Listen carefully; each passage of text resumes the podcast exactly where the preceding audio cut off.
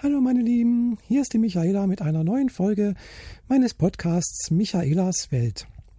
Ja, äh, Anlass dieses Podcast, dieser Podcast-Folge ist, dass ich jetzt äh, vor circa, ja genau, vor zwei Wochen eine geschlechtsangleichende Operation durchführen habe lassen. Dazu war ich jetzt zwei Wochen im Krankenhaus und äh, ich bin am Freitag letzter Woche wieder nach Hause gekommen und äh, nehme jetzt äh, praktisch diese OP zum Anlass, mal äh, ein kurzen, kurzes Resümee zu ziehen, beziehungsweise einen kurzen Überblick zu geben, was ich die letzten zwei Wochen so im Krankenhaus erlebt habe. Angefangen hat natürlich das Ganze am Sonntag schon, am 12.02. Da bin ich äh, nach München gefahren und zwar in die chirurgische Klinik Bogenhausen. Und äh, ich musste dort bis 13 Uhr dort sein. Äh, meine Freundin Henriette und Fahrer haben mich zum Glück äh, dorthin gefahren und äh, mich begleitet und mir auch bei der Aufnahme sehr geholfen, weil ich, ich habe da auch relativ viel Formulare ausfüllen müssen. Und äh, ja, äh, ich war so, wir waren so um 12 Uhr dort, dann das ganze Aufnahmeprozedere und dann Bett beziehen und keine Ahnung was. Und also es war relativ äh, ja, aufregend für mich. Und äh, ja, meine beiden Freundinnen sind dann, glaube ich, so um, ich weiß nicht mal, um zwei, halb drei sind wir nach Hause gefahren. Und äh, ich war dann erstmal allein im Zimmer. Und der, klar, das könnt ihr euch ja vorstellen, dann kommt irgendwann mal nochmal der Arzt, äh, der nochmal das Vorgespräch äh, führt. Und dann nochmal muss man wieder was unterschreiben. Und dann kommt eine Narkoseärztin und so weiter und so fort. Also relativ viel äh, Zeug, äh, Aufnahmeformalitäten. Und äh, ganz zum Schluss kam dann nochmal die Krankenschwester oder eine der Krankenschwestern und äh, hat mir dann äh, ja so Abführzeug gegeben. Also ja, das war eigentlich so das Unangenehmste von der, von der ganzen OP. Äh, ich musste da so, wie gesagt, so fünf Liter Spülflüssigkeit trinken. Äh, ich habe leider, also 4,7 Liter geschafft und äh, ja, das war sehr, sehr unangenehm, weil das Zeug äh, schmeckt irgendwann mal einfach nur grausig. Und ja, ich glaube, wenn ich da nochmal zum Schluss nochmal einen Schluck hätte trinken müssen, hätte ich echt, ja, hätte ich mich echt übergeben. Jedenfalls äh, war dann auch irgendwann mal so äh, der Darm leer, irgendwann mal in der Nacht. Und äh, irgendwann mal morgens um sieben oder sowas ging es los mit Wecken, Duschen und Rasieren und äh, ja, und ja, was soll ich sagen? Äh, um 8 Uhr bin ich dann in den OP geführt worden und hatte dann natürlich echt Schiss. Also ich habe auch schon vor der OP äh, Wochen davor wirklich Angst vor der Narkose gehabt und natürlich auch, äh, ob das alles wird, ob da nicht irgendwelche Komplikationen auftreten und so weiter und so fort. Und äh, ich habe mir da schon ganz, ganz viele Sorgen gemacht und Gedanken und äh, es war immer so ein Abwägen zwischen ja, will ich das unbedingt? Ist das jetzt für mich ganz, ganz dringend notwendig?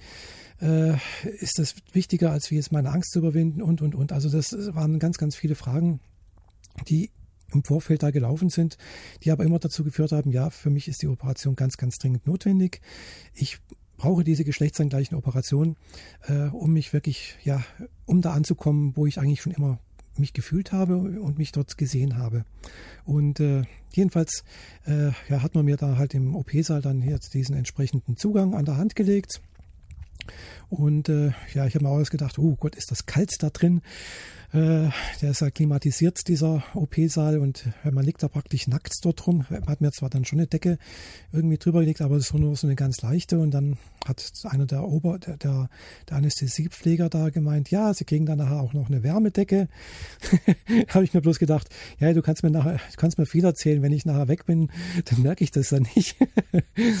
äh, jedenfalls äh, hat man mir dann Zugang gelegt und irgendwann mal kam dann auch äh, ja, die Narkoseärztin und äh, hat äh, mir also noch ein kleines Kompliment äh, gemacht, indem sie gemeint hat, oh, man sieht ihre 100 Kilo ja gar nicht. ja, ich wiege ja 100, so um die 100 Kilo. Und das fand ich dann auch irgendwie sehr nett. Und äh, ja, sie hat mir dann auch dieses, äh, ja, ich glaube, das war dann Propofol, was man mir da gespritzt hat. Äh, ja, weiß nicht, wer schon mal Narkose mitbekommen hat. Also erstmal hat sie gemeint, ja, äh, wenn Sie spüren, dass die Augen schwer werden, machen Sie die Augen zu. Und dann war tatsächlich auch so, habe ich gedacht, Gott, jetzt werden die Augen schwer. Und dann habe ich sie zugemacht und dann, buff, weg war ich. Äh, habe ich gemerkt, wie ich weggleite und dann, ja, um 12.30 Uhr bin ich wieder im Aufwachraum wach geworden. Ja, das war jetzt vor einer Woche und äh, ja, ich habe mich dann auch relativ gleich fit gefühlt äh, und wach gefühlt, habe alles beobachtet, was so im Bach in diesem Aufwachraum vor sich geht und äh, ja, habe mir dann auch einfach äh, gedacht, oh Gott, äh, ist es alles vorbei, ist alles gut gegangen. Äh, ich habe keine Schmerzen gehabt, was mich ja dann doch auch irgendwie gewundert hat. Klar, ich habe zwar gemerkt, da ist irgendwas gemacht worden, da ist irgendwas passiert, aber äh, Schmerzen hatte ich jetzt keine. Und ja, jedenfalls war ich da so eine halbe Stunde im Aufwachraum und bin dann so gegen 1 Uhr wieder in mein Zimmer geschoben worden. Und äh, dort habe ich dann ein bisschen mich noch mit meiner Zimmernachbarin unterhalten. Äh, Schwestern kamen, glaube ich, auch ab und zu mal vorbei, haben den, sich den Verband angeschaut, ob da irgendwie Blut mit drin ist und sonst irgendwas. Und haben alle gesagt, oh, das sieht gut aus, da ist ja kaum Blut mit dabei. Und ansonsten habe ich an dem Tag ja ziemlich viel geschlafen.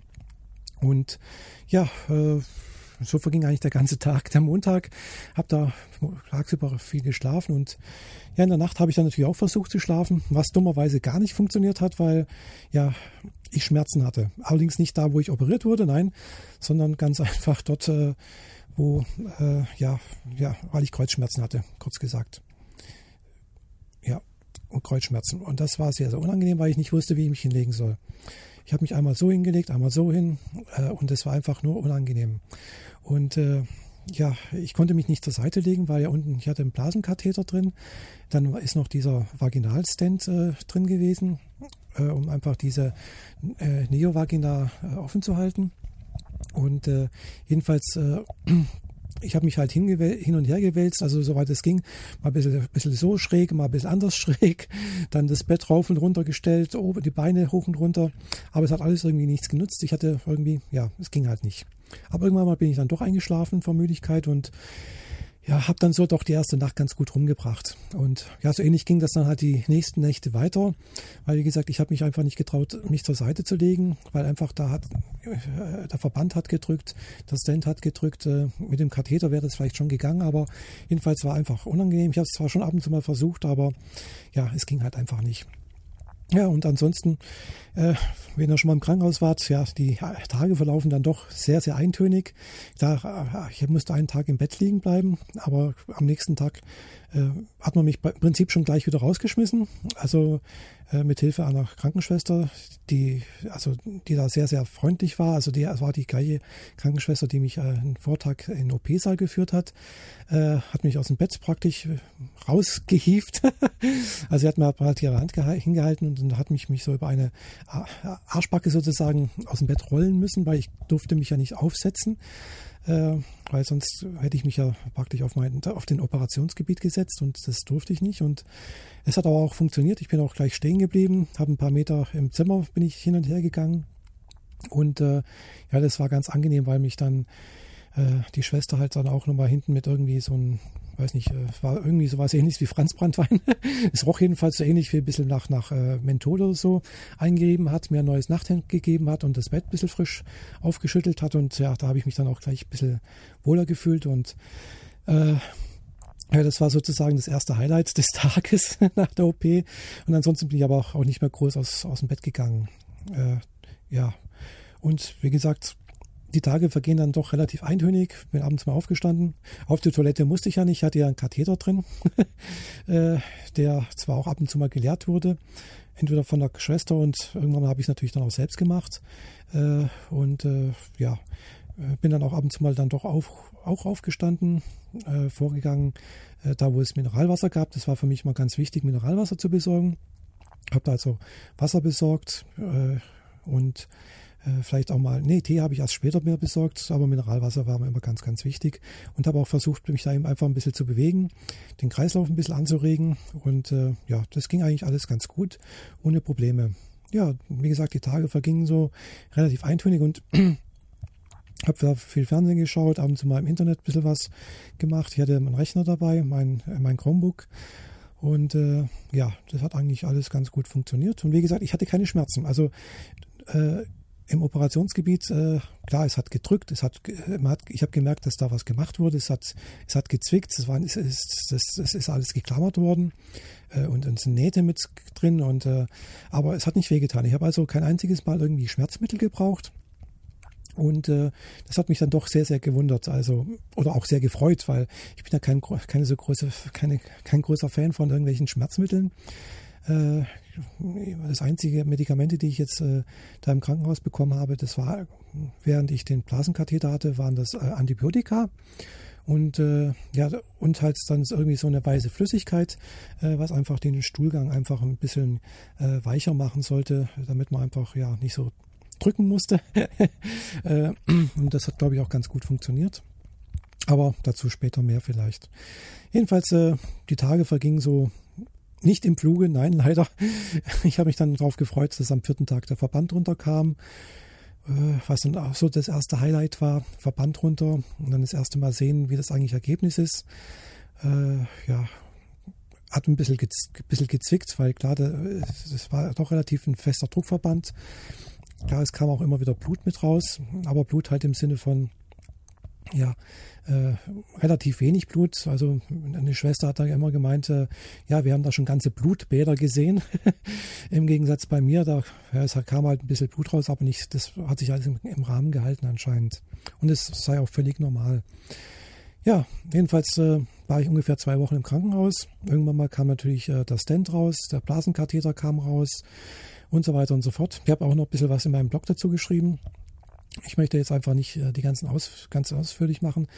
Äh, was mir halt auch sehr gut gefallen hat, war einfach die Freundlichkeit der Schwestern und auch der Ärzte. Fand ich sehr, sehr toll. Äh, die einfach sehr, einfach sehr menschlich umgegangen sind. Mit, mit, den, ihren, mit ihren Patienten oder ihren, ihrer Kundschaft sozusagen. Die waren immer sehr, sehr zuvorkommend, ja, hilfsbereit. Und ja, also ich habe mich da einfach sehr, sehr wohl gefühlt bei den Schwestern. Äh, und ja, äh, kann da wirklich nur sagen, ich habe mich da sehr auf, aufgehoben gefühlt und kann mich einfach äh, ja, nur empfehlen, sozusagen, sollte jemand auch eine, eine geschlechtsangleichen OP äh, in, ins Auge fassen, kann ich wirklich die chirurgische Klinik Bogenhausen empfehlen. Dr. Liedl ist äh, wirklich ein guter Operateur, denke ich.